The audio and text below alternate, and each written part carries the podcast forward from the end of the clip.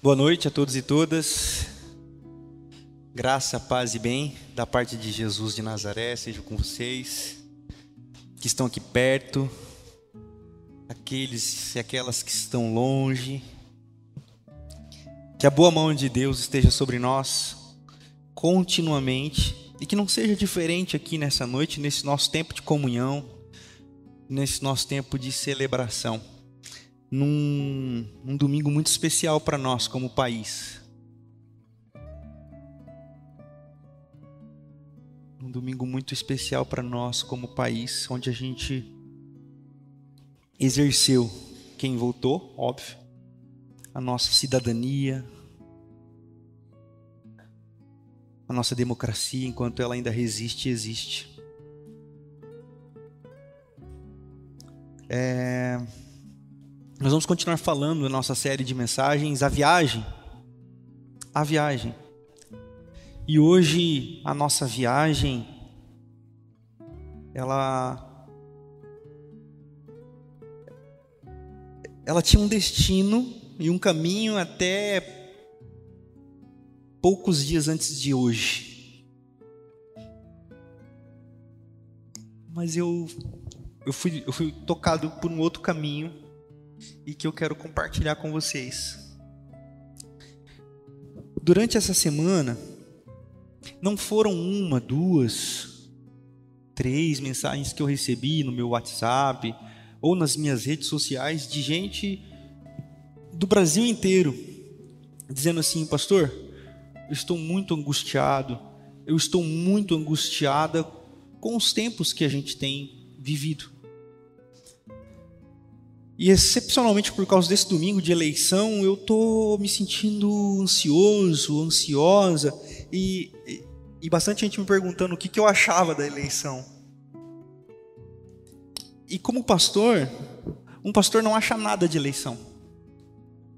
O cidadão Renato vota, se manifesta politicamente, se manifesta socialmente como um direito. Que qualquer um de vocês também tem de fazer. Até alguém me perguntou, pastor, o senhor é de esquerda? Eu perguntei, por quê? Você é de direita? Aí ele falou assim, não, porque não pode. Não pode o que que não pode? O que que não pode?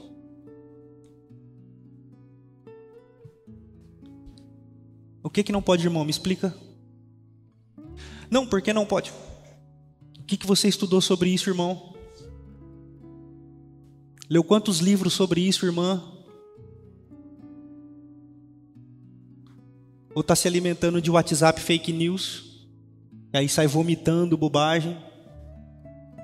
Então, o cidadão Renato tem as suas preferências, o cidadão Renato tem a sua política, o cidadão Renato tem o seu ativismo político como indivíduo. Você, como cidadão, tem o seu direito de ser ou não ativista, de escolher o partido A, partido B, porque você é livre para isso, votar no A, votar no B, porque você é livre para isso. E ninguém deve lhe interpelar por nada. Eu fiquei a pasmo essa semana, eu não sabia que foi aqui em Botucatu que um pastor negocia para quem votava no Lula. Foi aqui em Botucatu, vocês sabiam disso? Saiu na Folha.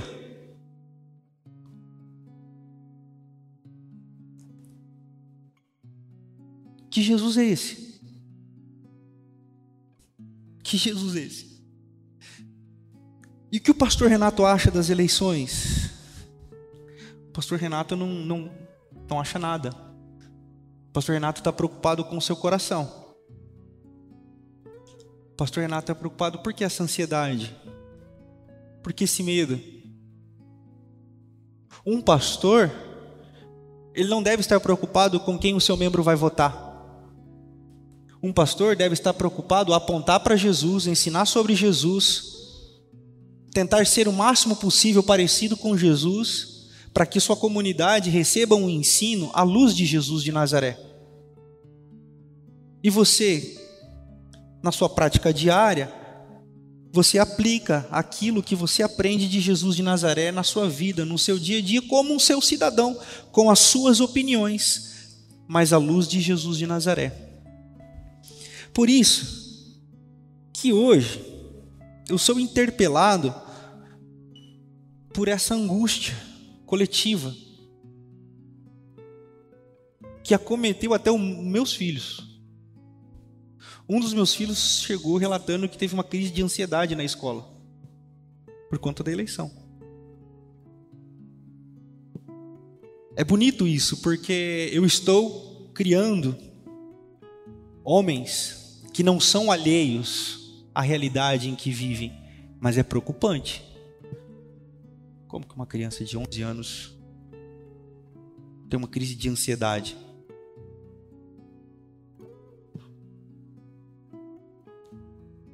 Por causa de eleição.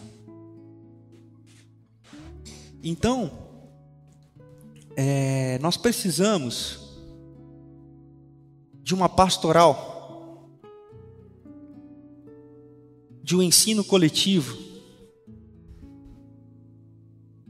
que nos coloque diante de Jesus. E como igreja, eu e você precisamos de um espírito minimamente humilde.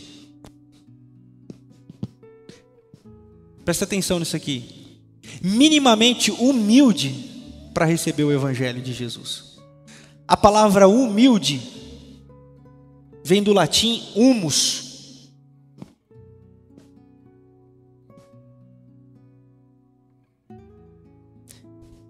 Terra preparada para ser fertilizada. Humildade é um coração preparado como boa terra para o evangelho acontecer. E é engraçado, a palavra semente, é daí vem a palavra semen. Gera vida. A semente cai na humildade e produz frutos.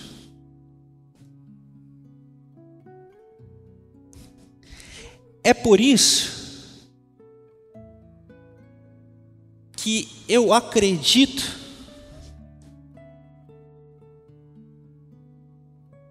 nesse ambiente coletivo.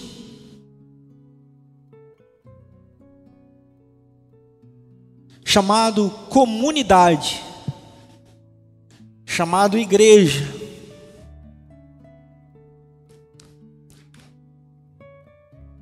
Conversando com o pastor Ed Renekiewicz semana passada, ele me convidou a perseverança. Renato, caminhe mais uma milha. Não desista. Não desista da igreja. Eu disse a ele: Eu nunca desisti da igreja. Eu só estou perguntando onde ela está.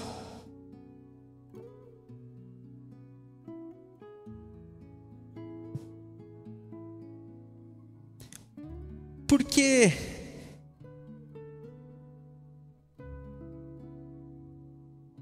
perceptível um movimento ilusório e muito perigoso de autossuficiência. Preciso de igreja, não. Se der, eu vou. Corrido demais, velho. Se der, eu faço. Se der, eu. Não preciso disso, não. Quando der eu apareço.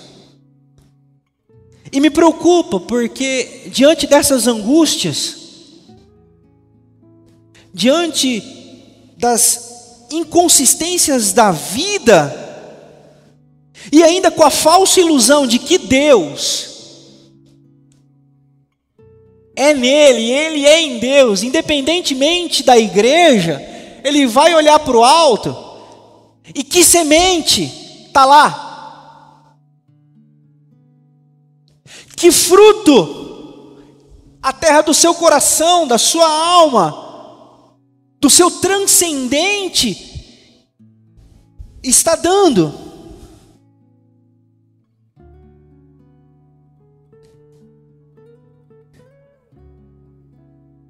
Igreja é casa. Igreja é lar.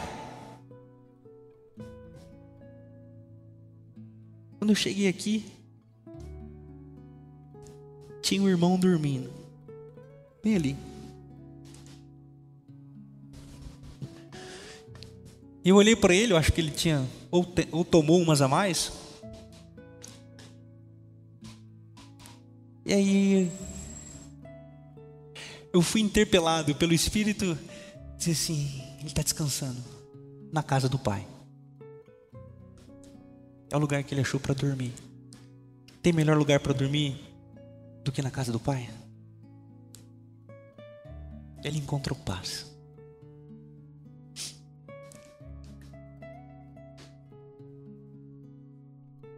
Quando a igreja deixa de ser esse lugar de paz, quando a igreja deixa de ter essa mensagem de Jesus de Nazaré, do vim de vocês, eu preguei sobre isso semana passada, né? Paz seja com vocês. Quando a igreja perde essa essência da paz, quando a igreja começa a reverberar som de violência, quando a igreja começa a reverberar barulhos, sons poluídos por aquilo que não tem nada a ver com Jesus, ela deixa de ser um lugar de paz. Ela deixa de ser um lugar onde as pessoas chegam e dormem. Onde as pessoas chegam e descansam. E ela passa a ser um lugar onde as pessoas chegam e saem angustiadas. Chegam e saem querendo matar chegam e saem querendo odiar. Eu recebi uma mensagem num dos grupos das atividades que os meus filhos fazem durante a semana, e esse grupo estava convidando crianças para uma programação infantil que vai acontecer em alguma igreja aí. E a mensagem dizia: a mensagem dizia, os seus filhos já aceitaram a Jesus num grupo que não tem nada a ver com religião, num grupo que não tem nada a ver com igreja, que tem gente de todo canto, de todo lado, de todo jeito. E a mensagem dizia: Os seus filhos já aceitaram Jesus? Ou vai deixar para quando ficar tarde? A mensagem dizia. Aí continuava: queremos convidar os seus filhos para estarem na nossa programação, para eles aceitarem a Jesus e assim se tornarem filhos de Deus. Eu falei: ó. Oh. Eu posso imaginar as crianças indo para aquela igreja e não encontrando a paz. Sabe por quê? Elas vão aprender que nem todas são filhos de Jesus.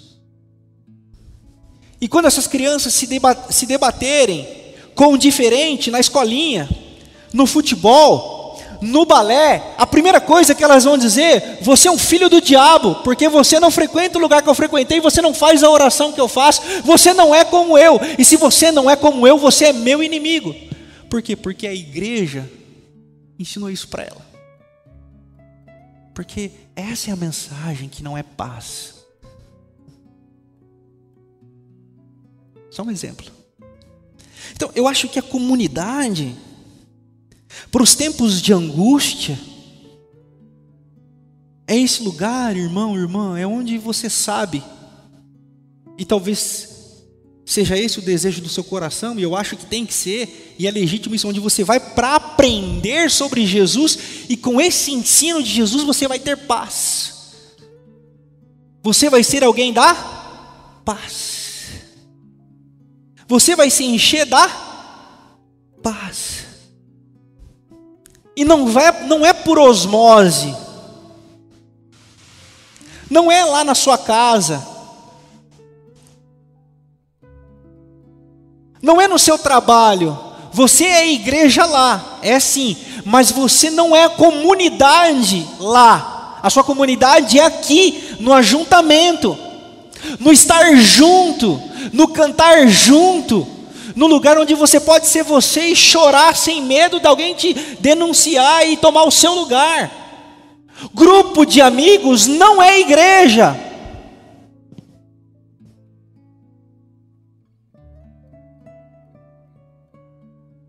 Grupo de família não é igreja. Amigos de trabalho não são igreja. É verdade. Jesus é tudo em todos, por meio de todos, através de todos, posto. Mas igreja? Não. Igreja, já diria um grande teólogo sul-americano chamado Samuel Escobar, igreja é o conjunto de pessoas que, motivadas por um espírito, se reúnem para aprender de Jesus de Nazaré. Ponto.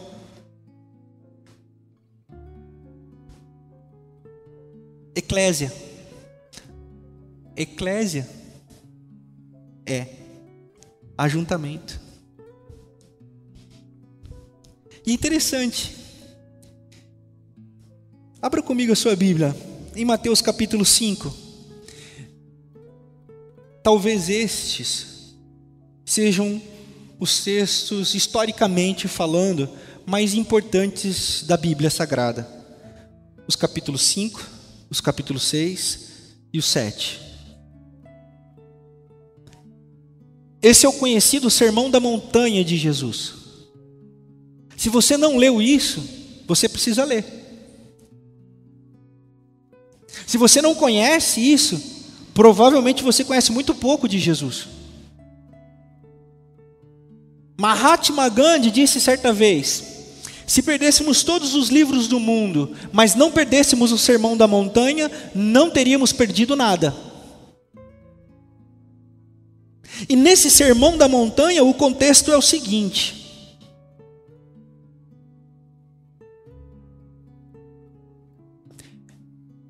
chega um tipo de gente perto de Jesus.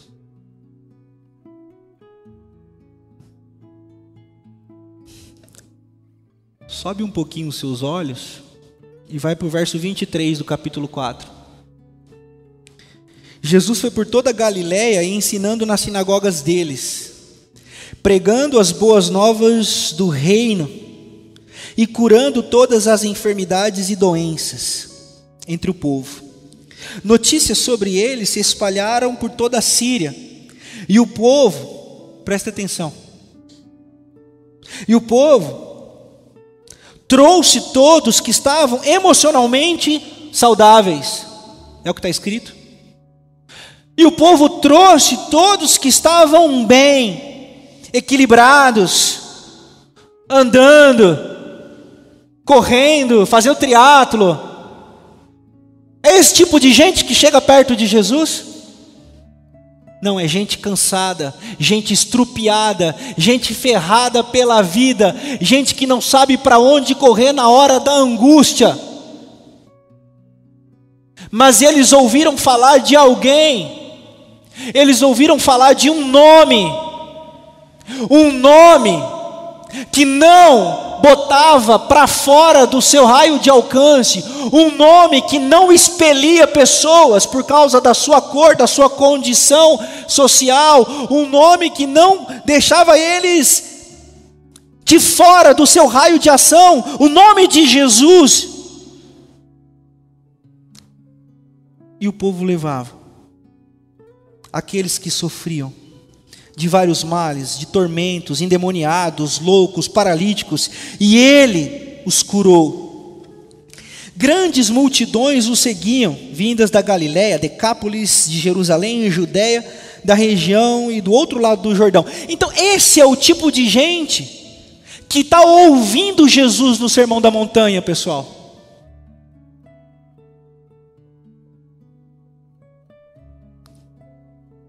Gente cansada Aqui Jesus está falando com mães que perderam os seus filhos para o Império Romano, um governo tirano que matava seus jovens. Aqui, Jesus está falando com viúvas que perderam seus maridos porque Roma matava os homens judeus. Aqui Jesus está falando com paralítico, gente que os judeus tinham como amaldiçoados por Deus. Jesus está falando com endemoniados, gente que os judeus achavam que estavam pagando pelos pecados dos seus pais, e toda essa gente estava em volta de Jesus, no seu raio de olhar, no seu raio de ação, e Jesus chama os seus doze discípulos,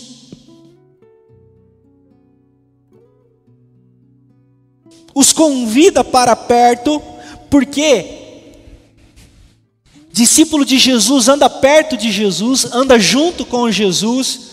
Jesus não poderia dizer assim: ó, vão aí, velho, ó, ô Pedro, continua pescando, onde você estiver, eu vou estar com você. Não podia? Ou não podia? Podia ou não podia? Podia. Mateus, continua cobrando o seu imposto. Isso seja mais honesto, né, Mateus? Não, Mateus, não precisa ser. Não, Mateus, Seja honesto, mas continue fazendo o seu trampo, tá beleza, tá sossegadinho. Mas Jesus está ensinando um povo a ser um novo tipo de povo de Deus, porque antigamente o povo de Deus se pertencia por causa do lugar onde nascia, pela aliança abrâmica, por uma antiga aliança. Agora, em Jesus, ele está dizendo assim: Eu estou chamando pessoas para serem o meu povo. Povo que no Antigo Testamento era o povo abençoado por Deus, no Novo Testamento, o povo se transforma em a igreja. Agora Deus não tem mais povo, agora Deus tem a igreja. E Jesus chama a sua pequena eclesia, a sua pequena, a sua pequena eclésia, para ouvir a Ele. E Jesus diz assim: vocês estão vendo esse monte de gente angustiada? O que, que a religião diz? A religião diz que eles têm que se lascar mesmo. Porque eles fizeram alguma coisa errada, estão sofrendo, e é assim mesmo, é assim que Deus quis. Jesus diz assim: não. Ele começa, vendo as multidões, ou seja, Jesus não deixa de olhar para as multidões. Vendo as multidões, Jesus não tira o olho dela. Jesus subiu ao monte e se assentou, e os seus discípulos comungaram, se aproximaram dele, e ele começou a ele começou a passar por osmose. Revelação do Espírito? Não, ensiná-los. Para que que a igreja de Jesus se reúne? Para aprender de Jesus.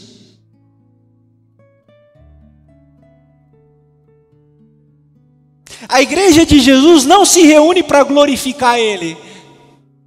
A igreja de Jesus se reúne para aprender. Mas isso é tão legal que nós transformamos isso num evento. Então hoje os irmãos que são da área da música exercem o seu talento, os seus dons, e isso aqui vira uma festa, isso é sensacional. Nós aprendemos com música, com alegria, com festa, por isso que a gente chama de celebração. E na nossa celebração, nós aprendemos de Jesus como uma festa. Por isso que o nosso coração deve ser humilde o suficiente para estar disposto a aprender o que Jesus quer ensinar. É por isso que você tem que vir na igreja. O grupo de WhatsApp não te ensina sobre Jesus. O grupo da família não te ensina sobre Jesus. A internet não te ensina sobre Jesus. A comunidade te ensina sobre Jesus. Sabe por quê? Porque aqui é o primeiro lugar em que você vai começar a colocar em prática aquilo que você já ouve dele. Prestem atenção. Jesus olha para a multidão, ensina os discípulos: Bem-aventurados os pobres em espírito, pois deles é o reino dos céus. Pobres de espírito, aqueles que não têm nada para oferecer. Sabe aquela multidão que não tem nada para oferecer? Bem-aventurados são eles, porque eles chegam com o coração sem soberba nenhuma, dizendo assim: velho, eu não tenho nada para oferecer. A igreja é o lugar onde que não tem nada para oferecer sentem paz.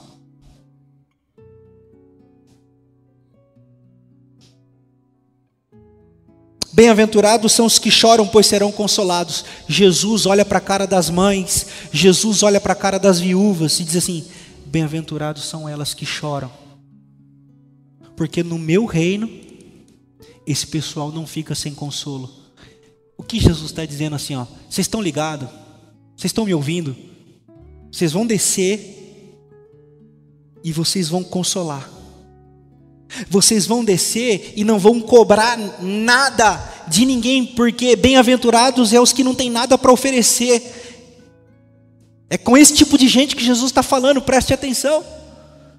Bem-aventurados os humildes, Bem-aventurados os humildes, os do espírito ensinável.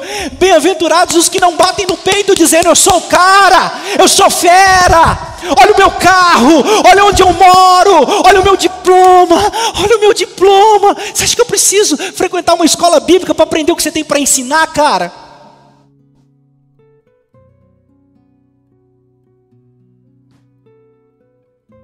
Eu sou fera, mano.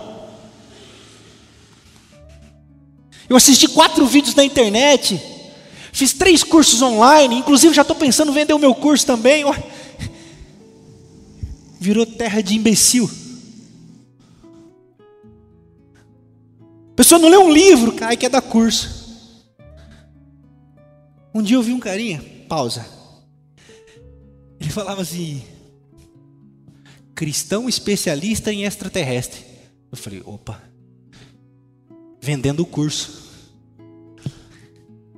E eu conheço o cara, eu falei, bicho, esse cara não leu nem o livro de João.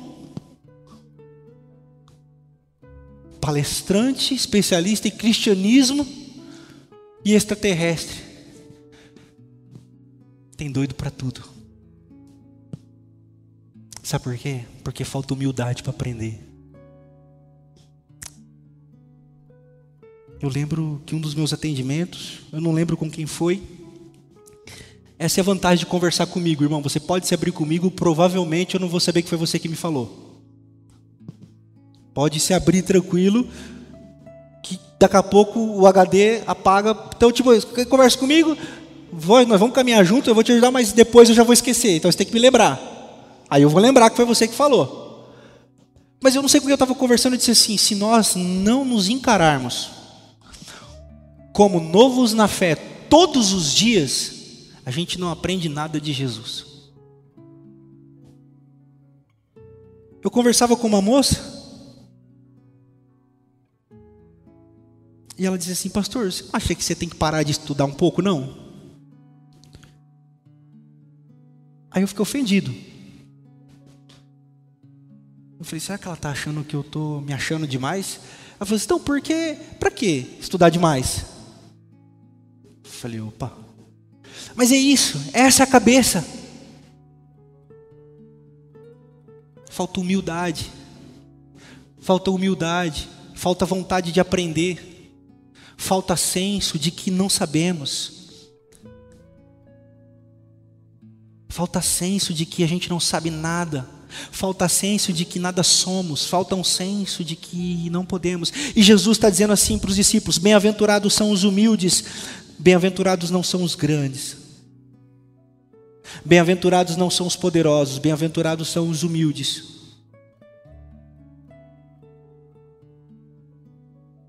E é verdade também que humildade não está condicionada à sua classe social, porque tem muita gente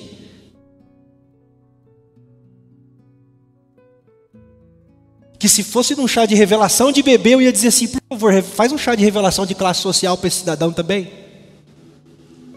Tem muita gente que precisa de revelação de classe social. É o famoso come ovo e é, é, é, gorfa caviar. Não sabe do lugar que fala. E é soberbo.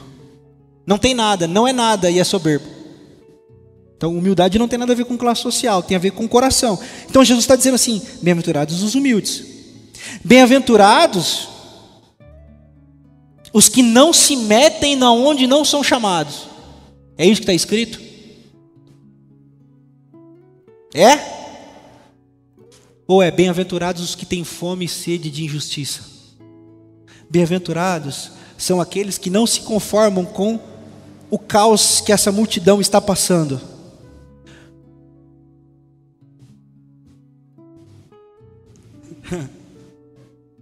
Eu acho engraçado quando as igrejas se acham sensacionais porque distribuem três cestas básicas por mês. Elas fazem programa, distribuímos cestas básicas, nós cuidamos dos pobres. Uh -uh.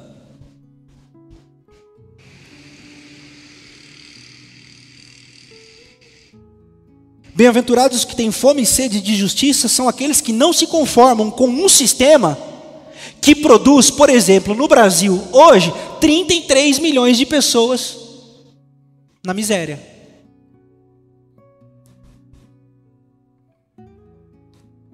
O que é ser igreja? É aprender de Jesus para a gente não se conformar que temos 33 milhões de pessoas passando fome no nosso país. E que não é três cestas básicas que vão fazer a gente ficar feliz. Porque tem irmãos nossos que não sabem o que vai jantar essa noite. E Jesus está falando isso para os discípulos. Está vendo aquele pessoal Bem-aventurados que não têm que têm fome e sede de justiça, porque eles serão satisfeitos. Bem-aventurados são os misericordiosos, pois obterão misericórdia. Misericórdia significa aqueles que são capazes de lançar cordas de amor.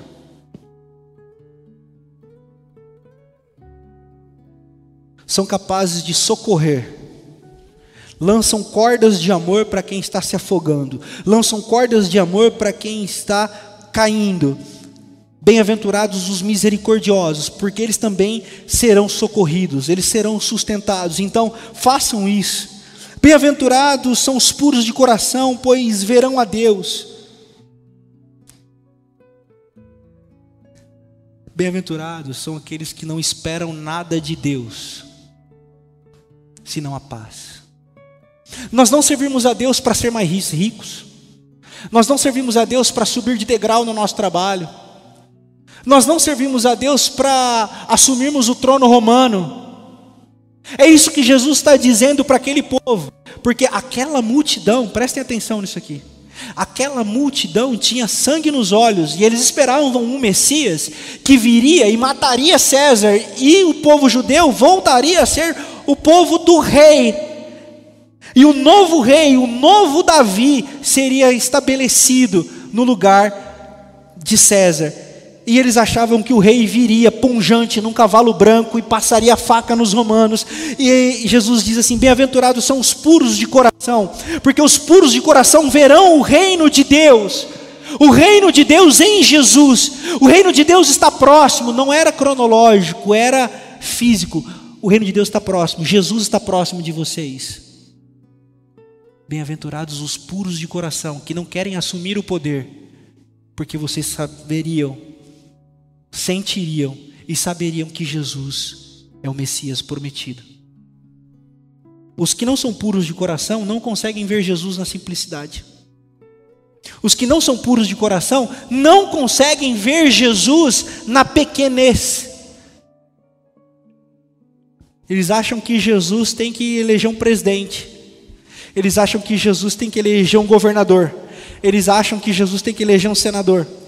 Por isso que um pastor não está preocupado com quem vai se eleger nas eleições no sentido de fazer política. Um pastor está preocupado com corações que sejam humildes e simples o suficiente para perceber Deus nas pequenas coisas.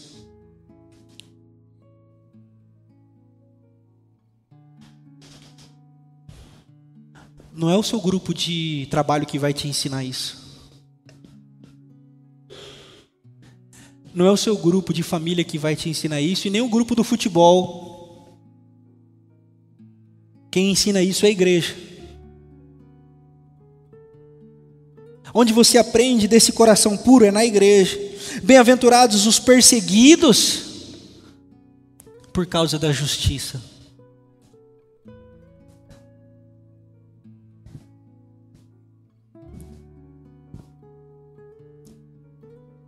O meu menino levou o meu novo livro para a escola para presentear uma das professoras.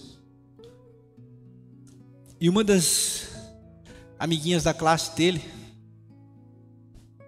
assistia a nossa celebração online. Um beijo para ela, se ela estiver assistindo. Ela também não vai saber que é ela, né? Ou vai? Não sei. Eu acho que ela não está assistindo, porque agora a mãe dela não deixa mais ela assistir.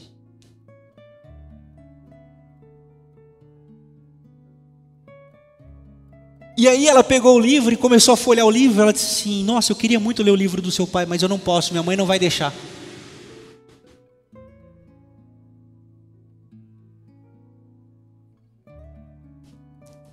Um outro irmão deu o livro para um casal de amigos de uma outra igreja. E quando o casal chegou lá com o livro, o pastor confiscou. Falou assim: Você não vai ler o livro desse cara, não. Antes de você ler, eu vou ler primeiro para ver se você pode ler.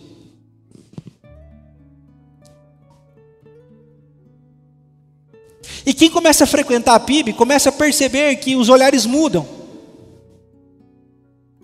Está frequentando lá? Está indo lá?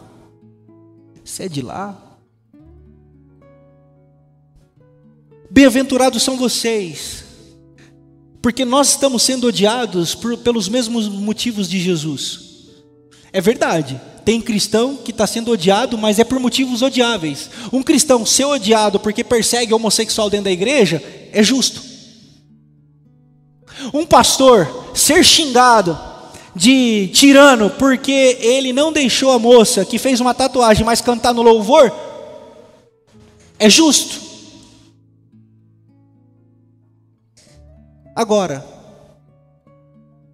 sermos chamados de hereges, liberais, mesmo que quem às vezes nos chamam não sabe nem o que significa, porque se pedir para explicar não vai saber, mas como virou xingamento no Vox Populi, vai passando. Nós estamos no caminho de Jesus, irmãos. Ou vocês acham que chamaram Jesus de santo? Chamaram Jesus de blasfemo, que é o herege equivalente. Chamaram Jesus de endemoniado, filho de Beuzebu.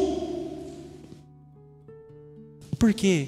Porque ele abraçou a mulher, porque ele tocou o leproso, porque ele visitou a casa do pecador, porque ele se assentou na mesa daqueles que ninguém queria se assentar, porque com ele andavam mulheres, gays, prostitutas, gente de má índole, de má reputação. Jesus era mal visto pela sociedade top da época. E ele já nos alertou como igreja, bem-aventurados serão vocês. Jesus estava olhando para os discípulos, a sua igreja, olhando para aquela multidão, o povo, e dizendo assim: bem-aventurados são vocês, porque vão começar a perseguir vocês por causa da justiça. E se você pegar a segunda mensagem da viagem, você vai ver que eu explico sobre Tissedaká, Tissedik e o TCE dentro da tradição judaica, que são os conceitos de justiça e prática de amor ao próximo. Justiça, o que significa e o que é, e o que Jesus está dizendo quando ele diz: Bem-aventurados são vocês quando forem perseguidos por causa da justiça. Bem-aventurados serão vocês, quando que por minha causa os insultarem. É nessa hora que eu falo assim: Você está vendo, né, Jesus? Às vezes aparecem umas coisas lá no meu Instagram, no meu, nas minhas redes sociais. Aí, bem-aventurados serão vocês quando me insultarem por minha causa, quando os perseguirem, levantarem todo tipo de calúnia contra vocês. Pois da mesma forma que perseguiram os profetas, eles vão perseguir vocês também. Igreja. Igreja é esse lugar. Igreja é esse reduto de pessoas que ouvem Jesus e não tiram os olhos da multidão. Igreja é o lugar onde nós somos tocados, consumidos pelas palavras de Jesus e elas penetram dentro da gente. Por isso que a Bíblia diz que ela vai nas juntas e medulas, porque ela transforma o nosso DNA. Não biologicamente, por favor, licença poética, mudam o nosso DNA. Qual DNA, pastor? O DNA de egoísta, o DNA de gente que só pensa em si mesmo, o DNA de gente soberba, o DNA de gente que acha que já sabe tudo, o DNA maligno, mundano, transforma. A palavra transforma e a gente começa a perceber que a gente não sabe nada, que nós não somos nada e que se não for a graça de Deus sobre nós, nós estamos lascados. Igreja é esse lugar por isso que quando você está aqui, você vem na sua condição de multidão, estrupiado, lascado, sem nada para dar e para oferecer, e ouve de Jesus como discípulo: bem-aventurados são vocês.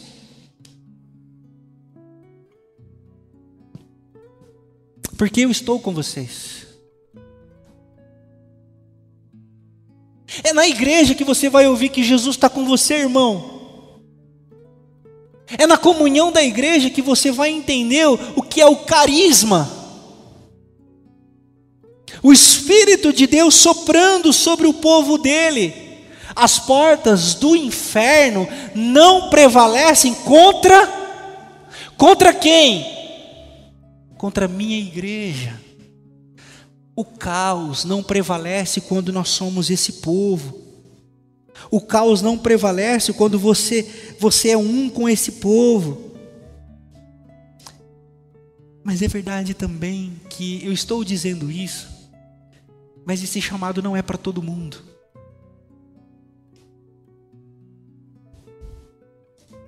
Pastor, o que o senhor está querendo dizer? Eu não estou falando sobre salvação. Eu não estou falando sobre ir para o céu. Eu estou falando sobre um povo que vai sinalizar o céu aqui agora. E é isso que Pedro chama povo escolhido, geração eleita, sacerdócio real, a igreja. Meu amigo pastor Cláudio Manhães, ele diz uma coisa muito interessante. Ele diz assim: Renato, ore a Deus para que ele comece a mandar para você pessoas que foram picadas por esse bichinho. Eu falei, que bichinho? Ele falou assim: o bichinho da igreja. É gente que ama estar tá junto. É gente que ama servir. É gente que, apesar de 11 graus, 37 graus, vai estar junto. É gente que, apesar de ganhando 100 e ganhando 100 mil, vai repartir, vai sustentar, vai cuidar, vai dar, vai doar. Sabe por quê? Porque foi picado. É gente que sabe o que faz, sabe o que gosta de fazer e não se conforma em ficar sentado. E diz assim: Ô irmão, o que, que eu posso ajudar? É gente que diz assim: olha, eu, eu, eu, eu sei falar sobre um assunto, eu poderia ajudar em algum lugar aqui na igreja, eu tenho esse dom, eu tenho esse talento, o que, que eu posso servir a comunidade? Sem um espírito chamativo, convidativo do Espírito Santo, isso não acontece. Por isso que auditório não é igreja e igreja não é auditório. Porque no auditório nós temos frequentadores. Nós temos ouvintes. E está tudo bem. Se você está aqui nos ouvindo, está tudo bem, aqui é um lugar de paz para você. Mas hoje eu estou querendo dizer sobre ser igreja. Esse povo que Jesus diz: Olha, daqui para frente vocês são meus. Eu serei o cabeça e vocês serão o meu corpo. E para serem meu corpo, vocês têm que me ouvir. Para serem o meu corpo, vocês precisam existir. Para serem meu corpo, vocês precisam resistir. E nesse corpo, esse aqui eu aprendi com o meu pastor Ed Renekiewicz também. Para ser corpo, você pode ser corintiano, você pode ser palmeirense, e vocês dois vão trabalhar junto no mesmo projeto, na igreja. Santista. Para vocês não ficarem tristes. Apesar de me encherem a paciência todo final de culto. Você pode ter votado no candidato A. E você vai estender a mesa vai puxar lona numa programação da igreja com outro irmão, que, vai dizer assim: puxa mais, solta mais, isso, sobe, encaixa, pô, deu certo, porque a gente trabalhou junto, deu certo. Que votou no candidato B. Só na igreja isso acontece. Pastor, o que, que o senhor acha das eleições? Eu quero cuidar da igreja de Jesus. Eu quero falar de Jesus de Nazaré. A igreja é o lugar de paz.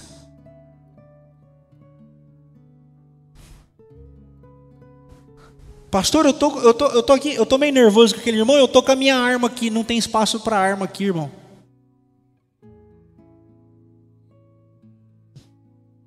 Na comunidade de Jesus nós não precisamos de armas. Nessa comunidade de Jesus, quando um dos seus discípulos pegou na arma, deu errado. Ele cortou a orelha do soldado, vrapo. E Jesus falou assim: Ô Pedrão, guarda a arma. Minha igreja, o meu povo, não caminha nessas lógicas, Pedro. Aí Jesus vai lá, cadê a orelha? Cadê a orelha? Cadê a orelha? Jesus acha a orelha. Aí dá um pedala Robinho, pá. Tá escutando direitinho, Malco? Tô ouvindo sim, senhor. Então pode ir para casa que a orelha tá colada. Pedro, a gente restaura a violência. Nós não provocamos violência. É por isso que na sequência desse mesmo texto você vai ver Jesus dizendo assim: Olha, vocês ouviram o que foi dito, olho por olho, dente por dente, mas agora eu digo a vocês: não mais isso. Vocês ouviram o que foi dito: odeiem os vossos inimigos e amem os vossos amigos. Agora eu estou dizendo para vocês, ó minha igreja, amem os vossos inimigos. Só quem é igreja consegue ouvir isso, quem não é igreja não consegue ouvir. Quem não é igreja ouve Moisés falando assim: vamos passar o carro por cima dos inimigos. Aí eu digo assim: é verdade, está na Bíblia. Mas eu não sou discípulo de Moisés. E Davi matou todos os soldados adversários. Ó, oh, Davi, homem segundo o coração de Deus. Eu não sou seguidor de Davi. E Elias, pastor, que matou os 400 profetas de Baal, o Deus estranho. Nós temos que sair matando todo mundo também que não adora o nosso Deus. Eu não sou discípulo de Elias, de Eli. Eu sou discípulo de Jesus. Jesus não pediu para eu matar ninguém. A igreja de Jesus não mata ninguém. A igreja de Jesus não deseja morte para ninguém. Na igreja de Jesus, você vem com a camisa do Brasil, você vem com a camisa do PT, você vem com a camisa do Corinthians, você vem com a camisa do Palmeiras. Você vem como você quiser porque aqui é a casa do seu pai. E um pai jamais rejeita o seu filho. Um irmão corre o risco de rejeitar outro irmão. Jesus já contou uma história assim. A parábola do filho pródigo. Um irmão rejeitou o outro e o pai diz assim: Você não está ligado no que eu sou. Eu não rejeito ninguém, não rejeitei você e não rejeitarei aquele que abandonou e agora humildemente pede para voltar. Hum. A igreja é esse lugar. Nessa nossa viagem, eu quero lhes convidar a esse lugar de paz. Todos vocês que estão cansados e sobrecarregados, vamos vir até Jesus. Vamos lançar sobre Ele todas as nossas angústias. Eu quero que você leve daqui essa noite o fardo de Jesus, que é leve e suave. Eu quero que você saia daqui dessa noite recebendo um abraço que seja de alguém que você vai dizer assim: valeu.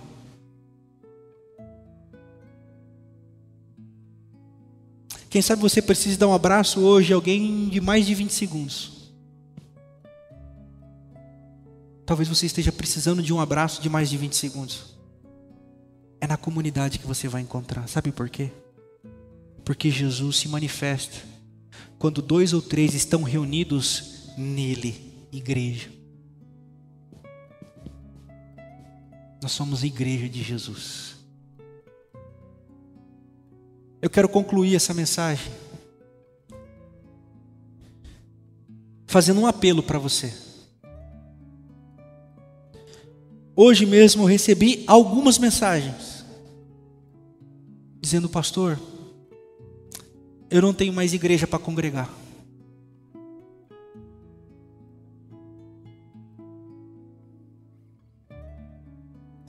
Quando eu vou na igreja, o pastor está pedindo voto para o presidente.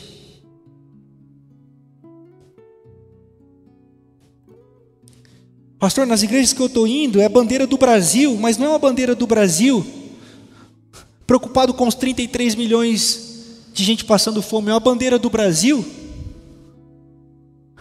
preocupado com qual ideologia nós vamos dominar o país. Pastor, o que, que eu faço? Talvez você conhece pessoas assim. Talvez seja o momento de nós começarmos a convidar pessoas para estarem aqui junto com a gente, para ouvir o Evangelho de Jesus. Talvez essas cadeiras estão vazias, porque Deus está contando com o seu testemunho,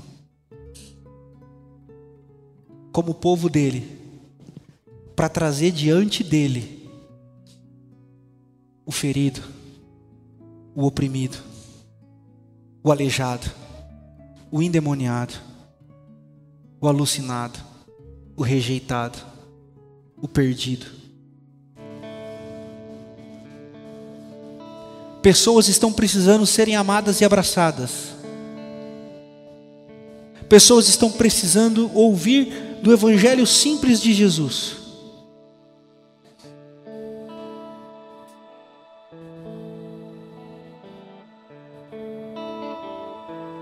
Por isso a igreja não deve ter outra mensagem a oferecer, senão o Cristo que morreu. Mas que a morte não foi capaz de vencê-lo.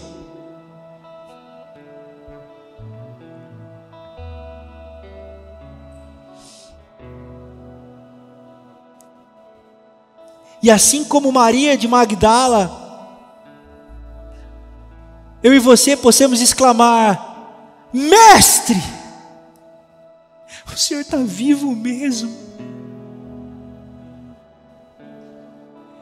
E ouvi dele assim: Vai, Maria, conte para todo mundo que a morte não foi capaz de me vencer. Vamos, irmãos, vamos contar para todo mundo que o discurso de morte não foi capaz de vencer. Vamos, irmãs, vamos falar para as pessoas que Jesus se, se apresenta num lugar que a gente encontra Ele todo domingo para aprender dele, para ter comunhão com Ele, para ceiar com Ele e para se parecer com Ele. Vamos trazer pessoas para Jesus, não para se converterem à nossa religião, mas para serem abraçadas pelo amor que cura o mundo, para serem abraçadas pelo amor que cura e salva vidas. Esse é o papel da igreja de Jesus. Não desanimem. Vamos andar mais uma milha. Vamos nos juntar. Vamos congregar. Vamos fortalecer a nossa comunhão. Vamos repartir o nosso pão. Vamos fazer da nossa comunidade um sinal histórico do reino de Deus para essa cidade. E se preparem, porque nós vamos ser atacados por isso. Se preparem, porque nós vamos ser rotulados por isso. Se preparem, porque nós seremos xingados por isso. Mas regozijem-se, ó primeira igreja batista em Botucatu, porque Ele estará conosco. Regozijem-se e permaneçam em paz, porque Ele estará conosco todos os dias, até aquele grande dia. Boa viagem. Boa viagem. Jesus é tudo em todos. Vamos ser descanso para os cansados. Ser o fardo, ser o anunciante de, de que existe um fardo leve. Somos igreja, o povo de Jesus, os picados, os picados, que loucamente se reúne. Loucamente no sentido de só mesmo o sobrenatural. Por isso que nós estamos aqui. E nesse movimento você vai ser cuidado. Nesse movimento você vai ser cuidado. Nesse dançar da graça você vai ser tocado. Vamos nos colocar de pé. Vamos cantar essa canção com os nossos irmãos. Vamos festejar a nossa celebração. Nós aprendemos e agora nós vamos continuar aprendendo através dos dons dos irmãos, da música, da festa, da alegria. Enquanto cantamos essa música, eu quero convidar você a sair do seu lugar e talvez estender a sua mão para alguém, dar um abraço, fortalecer o rolê de alguém. Faça isso. Se você se sentir bem e à vontade. Amém.